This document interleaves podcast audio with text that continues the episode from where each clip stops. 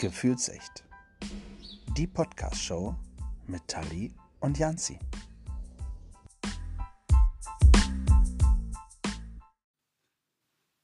Hallo und willkommen zurück. Hallo Janzi. Einen wunderschönen guten Abend, liebe Tali. Na, geht es dir gut? Ja, mir geht's gut. Und wie geht's dir? Mir geht's auch gut. Ja. Das freut mich. Ja.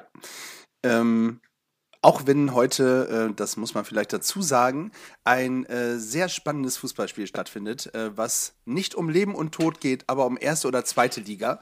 Ähm, und ich diesen Termin tatsächlich nicht bei dieser Podcast-Folge auf dem Schirm hatte, ähm, ja. muss ich sagen, gibt es aber tatsächlich deutlich Wichtigeres als Fußball im Leben. Der Podcast.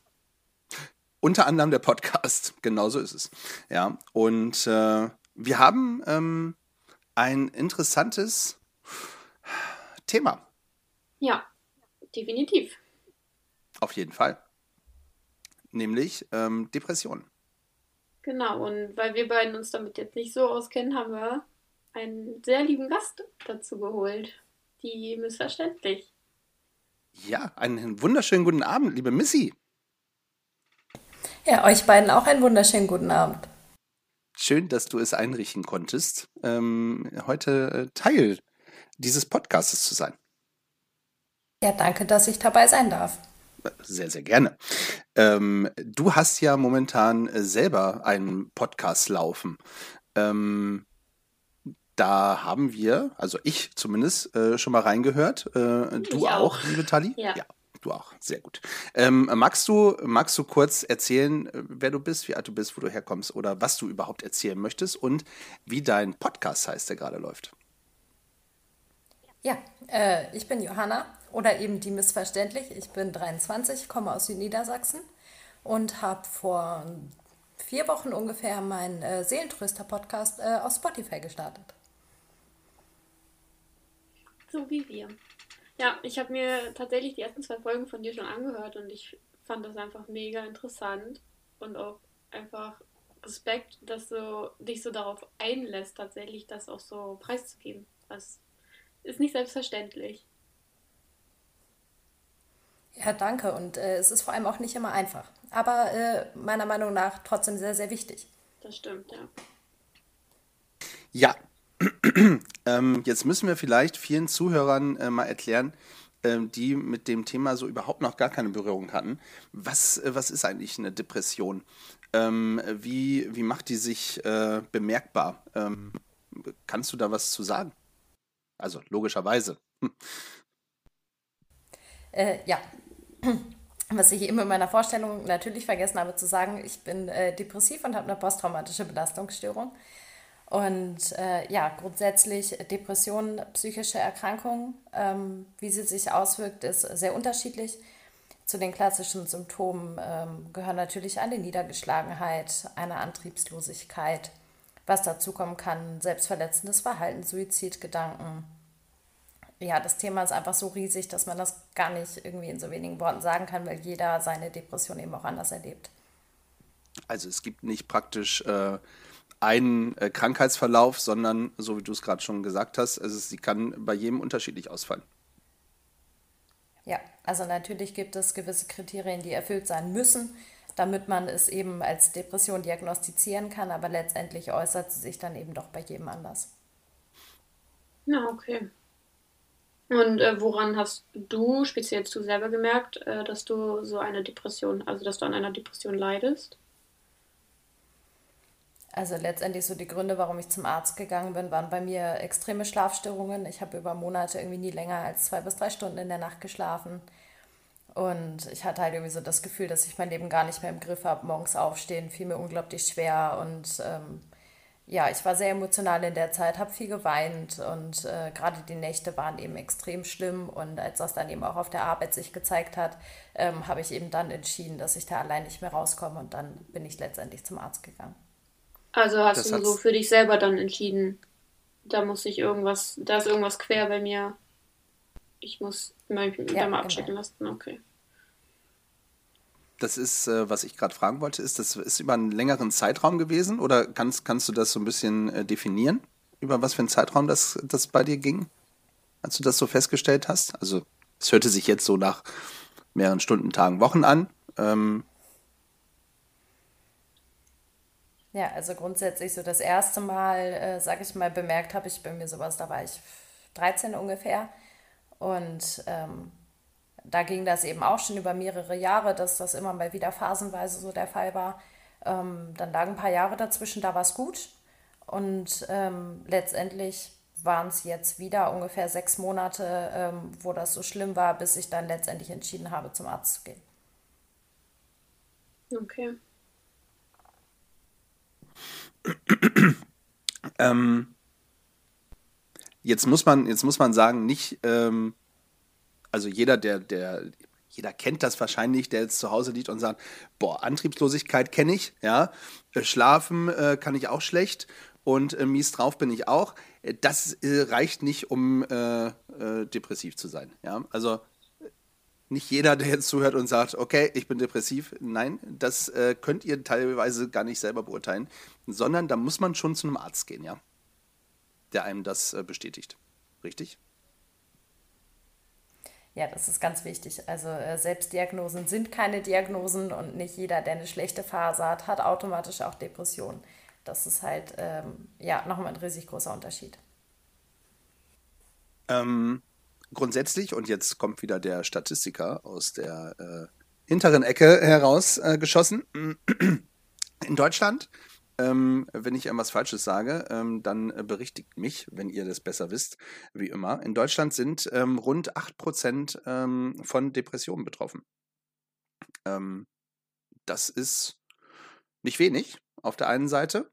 Ähm, und was, was, was ganz, ganz wichtig ist, es ist altersunabhängig. Ähm, wie, du schon, wie du schon eben gesagt hast, du hast das so mit 13 deine ersten ähm, äh, Phasen gehabt. Das kann dir aber genauso gut mit 30, mit 60 und äh, mit 80 passieren und mit allem dazwischen genauso. Das ist auch richtig, ja? Ja. Ähm, du hattest ja auch gesagt, dass es ja auch mehr Frauen als Männer tatsächlich betrifft. Weil, also wurde dir irgendwie erzählt, warum das so ist oder woran das liegt? Na, ich hatte äh, in meiner letzten Podcast-Folge mich darüber ja mit einer äh, Psychologin ausgetauscht, woran das denn liegen könnte. Und ähm, sie sagt tatsächlich, äh, sie glaubt, dass das nicht so ist, sondern dass einfach nur viel, viel weniger Männer damit zum Arzt gehen, weil sie ja immer noch in der Gesellschaft irgendwie das starke, starke Geschlecht irgendwie darstellen sollen oder versuchen, das zu tun. Und ähm, dass sich deswegen einfach viele nicht trauen, darüber zu sprechen und zum Arzt zu gehen. Ah, okay. Ja. Ergibt Sinn. Ja, ansonsten auch das ähm, äh, als Statistik äh, habe ich das tatsächlich auch, ähm, dass Frauen doppelt so häufig ähm, es gemeldet haben, ja, ähm, depressiv zu sein als Männer. Ähm, ich war auch äh, sehr überrascht, äh, das zu hören von der Psychologin in deinem Podcast. Ähm, aber das, das glaube ich tatsächlich, äh, dass, dass viele Männer auch äh, irgendwie zu stolz sind oder das vielleicht auch so gar nicht an sich ranlassen und sagen, pff, nö, bin ich nicht. Ja. kann schon sein, ja. Also. Was mich interessieren würde, ähm, was, was sind denn Ursachen, ähm, um eine Depression äh, zu bekommen? Also auch da habe ich mal ähm, ein bisschen reingelesen, dass es eigentlich so keine, ähm, keine, keine richtige, also dass es nicht bekannt ist, was, was die Ursache ist. Also es gibt, soll wohl mehrere Faktoren geben. Ähm, kannst du da ein bisschen genaueres zu sagen? Ja, also auch da gibt es eben nicht die eine Ursache. Also so unterschiedlich wie Depressionen sich äußern, sind natürlich auch die Ursachen.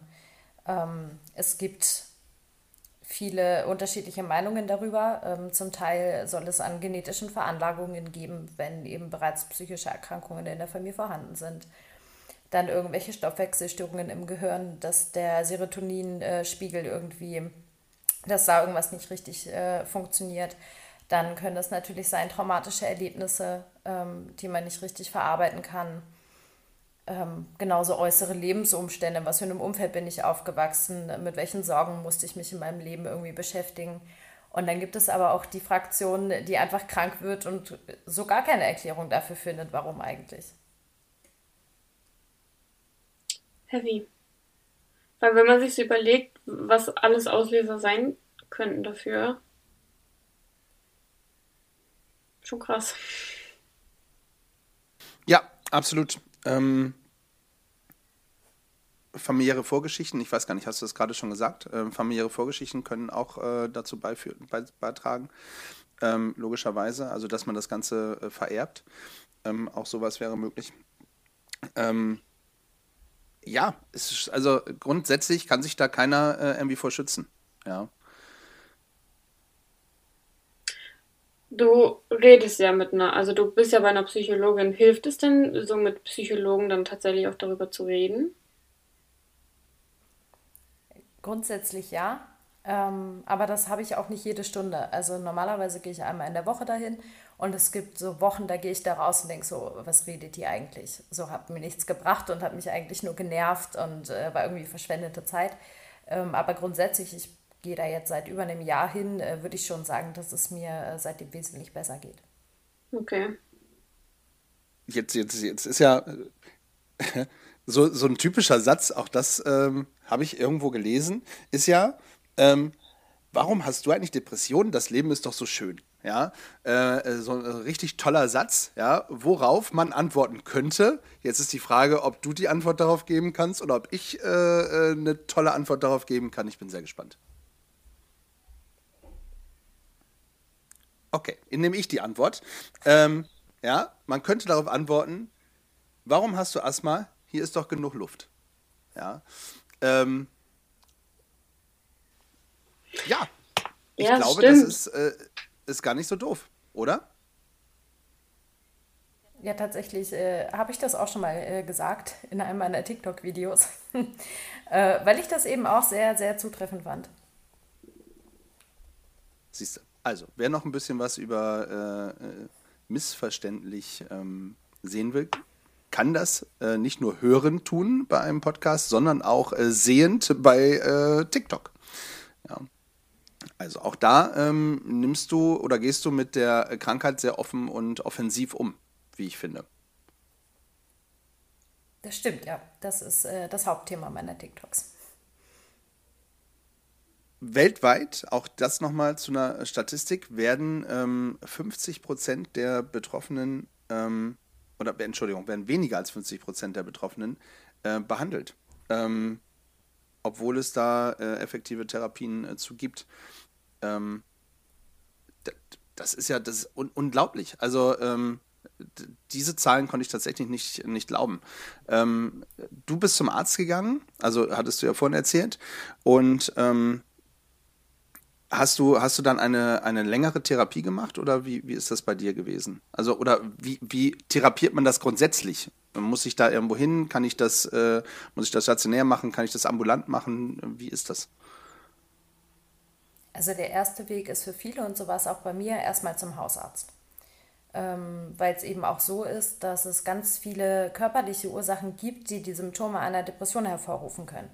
Und grundsätzlich muss das erstmal ausgeschlossen werden. Also, dass man irgendeinen Vitaminmangel hat, irgendeinen Nährstoffmangel, ähm, was eben ähnliche Symptome wie eine Depression hervorrufen kann. Und erst wenn das irgendwie ausgeschlossen ist, ähm, geht man eben weiter in Richtung psychische Diagnose. Und bei mir war es dann eben so, dass ich eine Überweisung äh, für einen Psychiater bekommen habe, wo ich mich letztendlich dann aber dagegen entschieden habe und mir selbstständig eine Therapeutin gesucht habe ähm, hatte dann da eben ein paar Gespräche und sie hat zu mir dann ziemlich schnell gesagt, dass sie glaubt, dass für mich eine stationäre Therapie erstmal die bessere Lösung wäre, um einfach erstmal so einen Cut da reinzukriegen, ein paar Wochen raus aus dem Alltag und äh, sich wirklich um sich selbst kümmern können. Das ist aber eine rein freiwillige Geschichte. Also niemand sagt, du musst jetzt unbedingt äh, in eine stationäre Therapie gehen, sondern das bleibt immer die eigene Entscheidung, es sei denn, man ist akut selbst- oder fremdgefährdend. Und ähm, ja, ich habe mich letztendlich dann dafür entschieden und war dann eben auch drei Monate im stationären Aufenthalt. Kann man denn, es klingt dumm, wenn ich das jetzt sage, aber kann man von Depressionen, also kann man geheilt werden? Ja, äh, die Meinungen darüber sind auch sehr äh, umstritten, weil es auch unterschiedliche Verlaufsformen gibt ähm, bei einer Depression. Es gibt chronische Depressionen, wiederkehrende depressive Episoden. Ähm, und dann gibt es auch Leute, die haben eine depressive Episode in ihrem Leben und danach nie wieder. Und es ist eben so, je mehr depressive Episoden man in seinem Leben gehabt hat, desto höher ist halt die Wahrscheinlichkeit, dass das auch nicht mehr heilbar ist, dass das halt irgendwie immer wieder kommt. Die Abstände zwischen den Phasen werden vielleicht länger, aber vermutlich wird das halt für immer so bleiben, dass sie früher oder später zurückkommen. Hm, okay. Du hast, du hast äh, gesagt, dass du drei Monate ähm, einen Klinikaufenthalt hast. Wie sieht da so ein, so ein Tagesablauf aus äh, in so einer Klinik? Kann man das so kurz äh, umreißen? Also wie, wie läuft das da? Ja, also im Prinzip ist es so, ähm, zumindest war es in meiner Klinik so, auch da gibt es sicherlich Unterschiede, ähm, dass man halt zusammen in den Tag startet mit einer kleinen Morgenrunde, wo dann alle Patienten zusammensitzen. Da werden dann kurz irgendwelche Terminänderungen besprochen, wie hat man geschlafen, wie geht es einem heute und so. Ähm, dann gibt es feste Therapiebestandteile, die quasi für die ganze Gruppe Pflicht sind. Gruppentherapie war bei uns ein ganz wichtiges Thema, dreimal in der Woche. Dann Einzeltherapie, wo man eben mit seinem Therapeuten alleine spricht. Ähm, Sporttherapie war bei uns auch verpflichtend für alle. Und dann gibt es noch so Zusatzbausteine für die Therapie, die eben individuell auf jeden Patienten angepasst werden. Okay. Und das, ähm, ich meine, drei Monate ist ja eine lange Zeit. Ähm, warum ist das so ein langer Zeitraum? Also ich war grundsätzlich auf einer Kurzzeittherapiestation. Okay. ähm, mit, mit Mindestaufenthalt von sechs Wochen und einem Maximalaufenthalt von zwölf Wochen, sprich drei Monaten. Also ich bin ähm, diejenige gewesen, die den vollen Zeitraum ausgenutzt hat. Und äh, ja, das ist eben auch individuell unterschiedlich. Wie lange möchte der Patient bleiben und wie schnell kommt man vielleicht auch voran? Und bei mir hat es einfach sehr lange gedauert, bis ich so viel Vertrauen zu den Therapeuten hatte, dass ich wirklich über das reden konnte, äh, was mich irgendwie beschäftigt. Und die ersten sechs Wochen habe ich eigentlich nur damit verbracht, die Leute kennenzulernen, bevor ich halt wirklich mit der Therapie anfangen konnte. Und deswegen sind es dann letztendlich drei Monate geworden. Bitte, ich sehe, dass du was sagen willst, Tali. Ähm, das ist ja, wahrscheinlich sind dann ja auch, also du warst zu dem Zeitpunkt noch in der Schule. Ähm, in der Ausbildung. Ja, aber müsste man, oder wenn dann halt auch Schüler da sind, ähm, kriegen sie da dann auch Unterricht? Oder werden sie für den Zeitraum dann quasi von der Schule freigestellt? Also grundsätzlich in der Klinik, wo ich war, ähm, da gibt es eine Schule, wo Unterricht stattfindet. Ähm, wie genau das aussieht, weiß ich aber nicht, ähm, weil eben auf dem Gelände unterschiedliche Stationen sind, von Minderjährigen im Grundschulalter bis eben nach oben offen. Und äh, wie das da genau aussieht mit der Schule, das weiß ich nicht, weil bei mir auf der Station grundsätzlich nur äh, volljährige Patienten waren. Und äh, für die gibt es sowas dann eben nicht. Also wer volljährig ist und noch zur Schule geht, der ist dann eben für die Zeit krankgeschrieben und muss dann eben gucken, wie er das mit seiner Schule äh, geklärt bekommt. Okay. Aber ich glaube, da ist äh, Heilung, haben wir schon gelernt, ähm, ist, äh, ist halt immer so ein großes Fragezeichen. Ist halt wichtiger als dann äh, die Schule, glaube ich, ne? Ähm, also zumindest ein, ein damit umgehen können, nenne ich es mal. Also statt, statt Heilung, glaube ich, ist, ist der richtige Ausdruck. Ja. Ähm, würdest du es nochmal machen? Oder ähm, würdest du es empfehlen, ähm, einen Klinikaufenthalt äh, zu machen, wenn man äh, die Diagnose bekommen hat? Definitiv. Also für mich war es auf jeden Fall die richtige Entscheidung, ähm, weil einfach dieses aus dem Umfeld raus und sich wirklich mal intensiv mit sich selbst zu beschäftigen, das kann man so in der ambulanten Therapie einfach nicht. Ja. Also es ist auch schon ein Prozess, den man mit sich selber ähm, ausmacht, ja. Also auch in der, in der äh, stationären Behandlung dann. Definitiv. Also der Therapieplan war auch so gestaltet, dass man viel Zeit hatte, ähm, sich mit sich selbst zu beschäftigen, weil die wirkliche Arbeit fängt erst nach der Therapiestunde an, wenn man irgendwie mit sich alleine ist und Zeit hat, darüber nachzudenken und das auf sich wirken zu lassen. Hm. Kann man denn also in der Klinik dann Besuch auch empfangen von der Familie oder von Freunden? Also grundsätzlich entscheidet das natürlich jede Klinik selbst, aber auf allen offenen Stationen ist das möglich. Ähm, die Besuchszeiten weichen dann natürlich wieder ab, ähm, aber grundsätzlich äh, kann man definitiv auch Besuch bekommen. Okay. Also um das äh, vielleicht nochmal ähm, deutlich auszumachen, das ist jetzt nicht irgendwie äh, ein geschlossener Bereich, wo, wo äh, keiner hinkommt, wo man äh, sich vorstellt, man sitzt da irgendwie in einer Zwangsjacke. Ja, also äh, für die Leute, die das aus schlechten äh, Hollywood-Filmen kennen irgendwie. Ähm, und äh, da klopft irgendwie an dem einen Zimmer immer jemand nachts alle äh, jede Minute am Ding. Das, das ist es tatsächlich nicht, sondern das ist äh, im Endeffekt äh, ein Krankenhaus, ähm, wo man halt auf spezielle äh, Therapien vorbereitet wird oder durchgeführt werden. Ja, wobei man unterscheiden muss zwischen einer offenen und einer geschlossenen Psychiatrie. Weil in geschlossenen Psychiatrien sieht es dann schon eher so aus, äh, wie man das eben aus den Filmen kennt. Und da ist es dann auch eben äh, nicht immer möglich, Besuch zu empfangen oder rauszugehen, wenn man das eben möchte. Also doch teilweise wie im Film, aber nicht bei dir. So, das muss man jetzt nochmal dazu sagen. ähm, ja, ja, es gibt ja, gibt ja äh, wirklich einiges an Filmen. Ähm, einer flog übers Kuckucksnest. Ähm, dürftet ihr beiden vielleicht nicht zwingend kennen. Äh, sollte, sollte man sich mal anschauen. Mit Jack Nicholson. Ähm, aber das ist ein anderes Thema. Ähm, du hast vorhin gesagt, ähm, Freunde und Familie ähm, dürfen auch zu Besuch kommen. Also zumindest war es da möglich. Wie reagieren denn gerade die Familie oder auch die, die Freunde ähm, bei, bei solch einer Diagnose dann? Kannst du da was zu erzählen? Wie, wie war das bei dir? Also für meine Familie war die Diagnose selbst erstmal keine große Überraschung. Dadurch, dass äh, mein großer Bruder auch äh, schwere Depressionen hat, ist das ein Thema, womit meine Familie sich schon ein bisschen länger auseinandersetzen musste. Dass ich dann äh, in die Klinik gegangen bin und vor allem auch so lange, das war schon für meine Eltern äh, so ein kleiner Schock, weil sie eben nicht so richtig mitbekommen haben, dass es mir doch so schlecht geht. Also klar, dass ich nicht so gut drauf war die Wochen und Monate vorher, das haben sie natürlich schon irgendwie mitbekommen. Aber dass es dann so schlimm ist, äh, dass ich halt äh, mir stationäre Hilfe suche, damit äh, haben sie einfach nicht gerechnet. Und deine Freunde, also wie war das bei denen? Hast, hast du denen von dir aus erzählt, dass du an Depressionen leidest? Oder hast du das eher erstmal so für dich behalten und hast geschaut, wie du es denen irgendwie beibringst? Ich bin da tatsächlich von Anfang an sehr offen mit umgegangen. Also sowohl meinen Freunden als auch zum Beispiel meinen Arbeitskollegen gegenüber, die wissen das alle. Äh, spätestens jetzt, wo ich im Internet drüber rede. ähm, ja, aber die waren alle sehr verständnisvoll. Also ich meine, gerade die, die mich schon länger kennen, das ist ja nicht die erste depressive Phase in meinem Leben. Es wurde zwar erst jetzt diagnostiziert, aber eigentlich hat es ja schon viel früher angefangen. Und von daher war das eigentlich für niemanden ähm, dann noch ein großer Schock. Nur weil es dann irgendwie eine Diagnose dafür gab. Okay. Gab es denn auch welche, die es ähm, nicht verstehen wollten, die sich irgendwie abgewendet haben oder ähm, haben alle sich tatsächlich verständnisvoll gezeigt?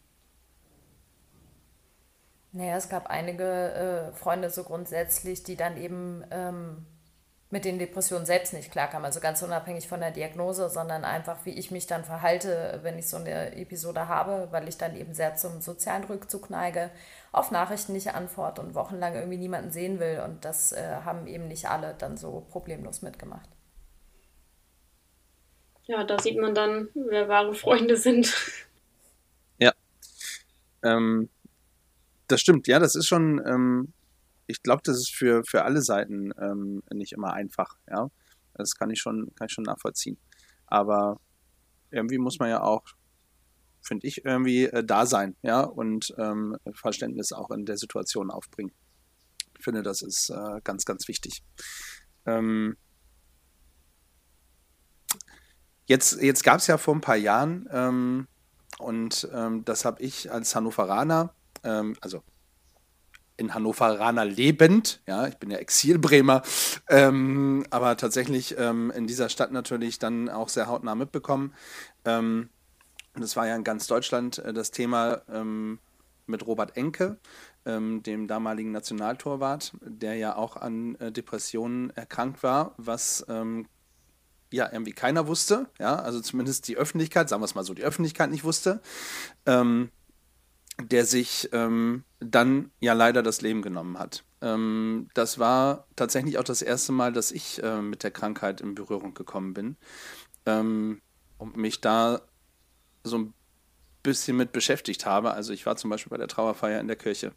Ähm, ich war im Stadion und äh, das als, wie gesagt, nicht Hannoveraner, sondern ähm, weil mich das einfach persönlich äh, sehr getroffen hat, ähm, dass ja, dass man eben zu dieser zu diesem letzten Schritt irgendwie neigt. Und ähm, worauf ich hinaus will, ist, ähm, irgendwie hat sich, hat sich seitdem ähm, die Öffentlichkeit, also klar ist es öffentlich geworden, aber es hat sich seitdem irgendwie nicht groß was verändert, oder? Also es ist nicht, nicht äh, medienwirksamer geworden, also das Thema Depressionen. Oder äh, täuscht das? Nehme ich das nur falsch auf? Ich habe davon, ja, halt von Robert Enke, klar, habe ich auch mitbekommen, aber sonst hört man da halt auch sehr wenig drüber. Also es gibt gelegentlich mal so ich sage jetzt mal Sängerin oder Schauspieler, vor allem aus Amerika, die das des Öfteren mal preisgeben. Äh, aber nicht, dass das unbedingt Depressionen sind, sondern irgendwelche anderen Krankheiten, die jetzt auch nicht so ohne sind. Aber sonst kriegt man da halt tatsächlich nicht so viel von mit. Also ich habe eben das Gefühl, dass es in der Öffentlichkeit noch nicht so angekommen ist, wie sie das damals alle äh, gesagt haben. Ja, dass es eben eine, eine Krankheit ist, die ähm, behandelbar ist. Und das, das ist eigentlich meine Frage. Siehst du das auch so? Also ist es immer noch, sind da immer noch viele Fragezeichen, wenn du ähm, mit dem Wort Depressionen um die Ecke kommst, oder ist da schon mehr Verständnis für da? Ich glaube, dass es vor allem einfach immer noch sehr, sehr viele äh, Vorurteile gibt, weil gerade das Wort Depression eben umgangssprachlich äh, total oft ähm, verwendet wird, obwohl es das eigentlich nicht sollte. Also ähm, wie oft hört man im Sprachgebrauch, äh, dass jemand depressiv ist ähm, weiß ich nicht, weil er vielleicht eine Winterdepression hat, weil er halt gerade mal eine schlechte Phase hat, weil es draußen irgendwie schlechtes Wetter ist.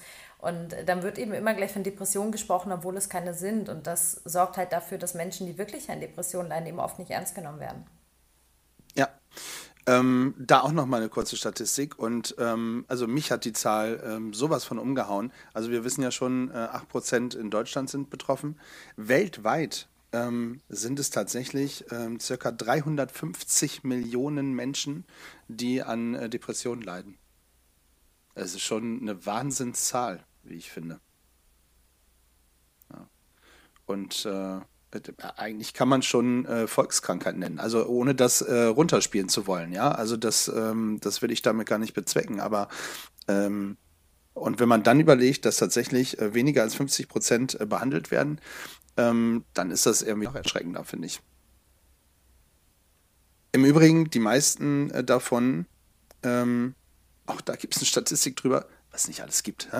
Äh, die meisten leben in Island. Dunkel da oder zu wenig Sonnenschein? Äh, ich weiß es nicht. Ähm, könnte man sich denken, wenn nicht auf Platz 3 tatsächlich Portugal wäre. Ähm, also, äh, und schon sind diese typischen Vorurteile, die jeder äh, wahrscheinlich gerade irgendwie im Kopf hatte, ja, äh, scheint ja auch wenig Sonne in, in Island, ja, sind auf einmal mit äh, Platz 3 und Portugal wieder dahin. Ähm, also das, das ist schon, ist schon tatsächlich nichts, ähm, was irgendwie so, ja, nur von einem Symptom auszugehen ist. Ähm, was möchtest du den Leuten äh, mitteilen? Also was, was ist dein Ziel? Also äh, du gehst offensiv mit der, mit der ganzen Geschichte um. Ähm, was, was möchtest du den Menschen sagen? Also möchtest du denen, denen helfen, die ähm, betroffen sind und das vielleicht selber noch gar nicht gemerkt haben? Möchtest du denen helfen, die es schon gemerkt haben und irgendwie momentan auch nicht weiter wissen, wie sie, wie die weitermachen sollen? Oder möchtest du eben auch die Aufmerksamkeit ähm, auf diese Krankheit lenken, um da das Bewusstsein bei denen zu schaffen, ähm, die nicht betroffen sind. Ja, also am liebsten äh, will ich natürlich allen helfen. äh, das kann ich aber wahrscheinlich nicht. Ähm, aber es geht natürlich zum einen darum, allen Betroffenen zu zeigen, hey, du bist nicht alleine und äh, es gibt noch 350 Millionen andere, denen es so geht. Aber mir geht es natürlich auch darum, vielleicht bei denen ein bisschen mehr Aufklärung zu sorgen, die eben keine Ahnung vom Thema haben. Denn wie soll jemand irgendwas verstehen, was ihm niemand erklärt? Und ich glaube, dass das zu wenig Betroffene tun. Darüber reden und äh, versuchen es zu erklären. Und äh, ja, das ist halt so ein bisschen, was ich versuche, ist eben denen zu erklären, die es vielleicht nicht verstehen können. Wie, wie kann ich als äh ich, ich sag mal, Unbeteiligter in der Richtung. Wie, wie kann ich helfen? also, ähm, vor allen Dingen, wie, wie kann ich es teilweise erkennen? Ähm, vielleicht auch bei, also ich stelle mir jetzt mal vor, ähm, meine Nichte, jetzt acht Jahre, ähm, in, in fünf Jahren oder sowas, ja, hat die eben äh, auch irgendwelche welche Phasen wollen, kann ich vielleicht erkennen und sagen, hey, komm, wird schon, ja, ist halt eben, keine Ahnung, äh, ist gerade eine schlechte Phase, ja, wie, wie kann ich, ähm, wie muss ich da aufhören, äh, genau solche Phrasen dann rauszudreschen und wie kann ich genauer ähm, feststellen, das ist vielleicht doch eher eine Depression, was man nicht so auf die leichte Schulter nehmen könnte. Die Frage ist tatsächlich sehr, sehr schwierig, weil es für Außenstehende oft schwer zu erkennen ist, weil die Betroffenen es in der Regel auch nicht wollen, dass es jemand sieht. Ähm, was, glaube ich, aber alle gemeinsam haben, ist gerade am Anfang so dieser soziale Rückzug. Wenn jemand, der vorher immer im Kontakt zu seiner Familie und zu seinen Freunden stand, auf einmal irgendwie von all dem gar nichts mehr wissen will. Und das eben nicht nur für ein paar Tage, wie das bei Teenagern eben manchmal der Fall ist, sondern wirklich auch über Wochen und Monate nicht wenn man irgendwie sich immer mehr verschließt vor allem und äh, quasi so gar nichts mehr über sich erzählt. Wenn sowas halt länger anhält, dann sollte man zumindest mal das Gespräch suchen. Das heißt natürlich noch lange nicht, dass da was Ernsteres hinterstecken muss, aber es könnte der Fall sein. Aber jetzt, jetzt gehen wir mal davon aus, du hast gesagt, du warst 13, ja? Ähm, wenn ich mich überhaupt gar nicht, wenn ich ein Elternteil bin, ich würde es ja komplett auf die Pubertät schieben. Ähm, irgendwie. Und dann, dann sage ich, okay, ähm, irgendwie mit 17, also 13 fängt es an, ja, und mit 17 ist sie immer noch in der Pubertät, ja, ähm, äh, oder irgendwie kommt sie da nicht raus. Ähm, das ist schon, ist schon schwierig, oder? Oder ähm, kann ich, wie, wie kriege ich das als Elternteil mit? Ich halte das für, für verdammt. Es ist so ein schmaler Grad irgendwie, oder? Ja, das ist es auch. Also wenn ähm, das Kind in dem Fall äh, halt von sich aus so gar nichts erzählt, ist das, glaube ich, für Eltern fast unmöglich, ähm, das mitzubekommen. Okay. Also das heißt aber ja auch, dass man, ich sage jetzt mal als Familienangehöriger, ja auch irgendwann so co-abhängig wird davon, weil man einfach nicht weiß, was es ist. Ähm, kann man aus dieser Co-Abhängigkeit dann irgendwie rauskommen? Ist, weil ich meine, wenn diese Person aus dem Familienkreis dann tatsächlich nicht zum Psychologen gehen möchte oder allgemein sich erstmal einer Untersuchung halt, halt unterziehen lassen möchte, sitzt man ja als Familienangehöriger daneben und weiß nicht genau, was man tun kann, weil im Endeffekt sitzt man halt da und hat keinen Plan. Man, man kann die Leute ja auch nicht zwingen. Vor allem Pubertierende nicht. Und vor allem sollte man auch niemanden zwingen, weil das ist eben bei der Therapie sehr wichtig. Sie bringt eben auch nur dann was, wenn man selbst an sich arbeiten möchte. Ansonsten erzählt man den Therapeuten, äh, was sie hören wollen, damit sie einen in Ruhe lassen. Und das ist dann eben auch wenig sinnvoll. Und ähm, ich kann mir vorstellen, wie furchtbar das ist, wenn man als äh, Angehöriger daneben sitzt und nichts tun kann. So ging es mir bei meinem großen Bruder ja auch. Ähm, aber leider bleibt einem in dem Fall nichts anderes übrig, wenn die äh, betroffene Person sich nicht helfen lassen möchte, kann man in dem Fall absolut gar nichts machen, außer zu gucken. Okay. Das ist schon hart. Tatsächlich. Umso schöner ist, ähm, finde ich, dass ähm, du den Menschen mit A, deinem Podcast, B, deinen TikToks und äh, auch deinen Texten auf Instagram. Also auch da kann man, um jetzt nochmal die dritte Plattform zu nennen, ja, äh, Hashtag Werbung. Werbung. Ja, eigentlich, Tallis Auftrag. Ähm, Nochmal zu nennen, auch äh, dort kann man bei deinen Texten, glaube ich, ganz, ganz viel Kraft ähm, herausziehen und ähm, das finde ich sehr schön. Für alle, ähm, die trotzdem mehr wissen möchten äh, zu dem Thema und sagen, okay, ähm, ich kriege zwar auch auf diesen drei Plattformen viele Infos, ähm, möchte ich euch trotzdem nochmal die Möglichkeit geben,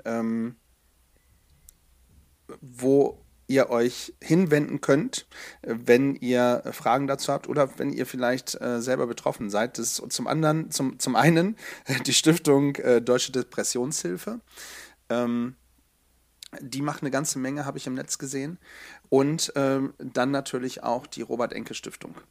Ähm, auch da äh, muss ich sagen, ähm, hat seine Frau wirklich ähm, grandiose Arbeit geleistet, um äh, das Thema einfach auch ähm, weiter in den Medien äh, zu halten. Ähm, und sogar eine App äh, entwickelt, ähm, die ich mir angeguckt habe, ähm, wo ich sage, da könnten interessante Hinweise drin stehen. Also wer Hilfe äh, braucht, wer Hilfe sucht, kann sich, wie gesagt, einmal an die Robert-Enke-Stiftung wenden oder auch an die Stiftung Deutsche Depressionshilfe. Ähm, oder halt auch eben das, das normale Sorgentelefon, würde ich sagen, oder? Äh, da ist man sicherlich auch immer die Nummer gegen Kummer. Hilft doch bestimmt auch, oder? Bei sowas. Würde ich mal sagen. Ja, vor allem, was ich da ganz gut finde, dass es mittlerweile die Möglichkeit gibt bei der Telefonseelsorge, äh, die haben auch einen Chat für alle, die ähm, sich nicht trauen, jemanden anzurufen, haben sie da halt die Möglichkeit, äh, das Ganze auch in Textform irgendwie äh, loszuwerden. Sehr gut, um anonym zu bleiben, in dem Fall vielleicht auch. Sicher, das gehört irgendwie auch nochmal dazu, klar. Missy, möchtest du noch irgendwas loswerden?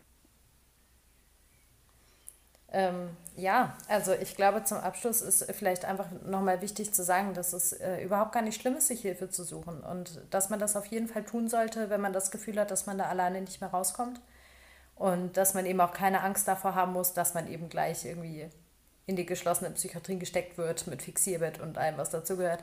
Das ist definitiv nicht so. Ähm, es sei denn, wie gesagt, man wäre akut selbst oder fremdgefährdend und auch dann sollte man sich Hilfe suchen und keine Angst davor haben, denn letztendlich äh, wollen sie einem alle nur helfen. Ja. Ähm, ich weiß, dass du das ähm, nicht so gerne hörst, aber ähm, ich finde, du bist absolut mutig und gehst ähm, sehr, sehr, ähm, ja, gibst deiner Krankheit sehr viel Kontra, ja. Und ähm, das ist nicht selbstverständlich, sich da äh, so öffentlich zu stellen ähm, und mit dieser Krankheit so öffentlich umzugehen. Und das ähm, zeugt schon von sehr viel Mut. Und ich glaube, das hört man auch äh, bei den Menschen, die bei dir im Podcast, ähm, denen du eine Stimme äh, gibst. Ja, ähm, das ist tatsächlich äh, sehr mutig und äh, mach weiter, weil ich glaube, das ist ein ganz, ganz großer Schritt in die richtige Richtung, um damit umzugehen. Und das äh, finde ich, finde ich ganz toll. Und es sollte selbstverständlich sein, dass man über Probleme sprechen kann mit seinen äh, Freunden, mit seiner Familie. Und ähm, man sieht, wie erfolgreich dein Podcast ist, ja, ähm, dass, dass du ganz, ganz viele Zuhörer hast, ähm, die da sicherlich auch ganz viel Kraft von schöpfen, was du da tust. Und ähm, dafür schon mal äh, herzlichen Dank, äh, dass du uns auch ähm, die Krankheit ein bisschen näher gebracht hast und ähm, dass du da ganz, ganz viel Kraft von schöpfst, hoffe ich. Ja, aber in erster Linie äh, kostet es mich natürlich auch Kraft. Ähm, natürlich äh, hört sich das immer so leicht an, wenn ich darüber rede. Und äh, das hat mich Jahre gekostet, bis ich äh, das Wort Depression überhaupt in den Mund nehmen konnte, um jetzt hier mit euch zu sitzen und darüber zu reden. Ähm, aber ich glaube eben auch, dass das ganz wichtig ist, damit die nachfolgenden Generationen es vielleicht ein bisschen einfacher haben, ähm, wenn das Thema eben in der Öffentlichkeit nicht mehr so stigmatisiert wird und wir uns einfach nicht mehr für unsere Krankheit verstecken müssen. Starke ja. Persönlichkeit. Da ziehe ich meinen imaginären Hut, den ich nicht aufhabe. Ähm, fühle dich gedrückt, umarmt und ähm, ja, ich bin äh, sehr dankbar, ähm, dass du bei uns äh, warst und äh, darüber gesprochen hast. Und wir hoffen, dass wir das Thema einfach auch ein bisschen weiter in die Öffentlichkeit bringen können. Ähm, in dem Fall würde ich sagen, ähm, genießt das Leben, soweit es möglich ist. ähm, holt euch Hilfe, wenn ihr welche braucht und äh, schaltet unter anderem den Seelentröster Podcast ein und auch gerne uns wieder. Bis dahin ähm, bleibt nur zu sagen, äh, stay tuned und bleib gefühlvoll.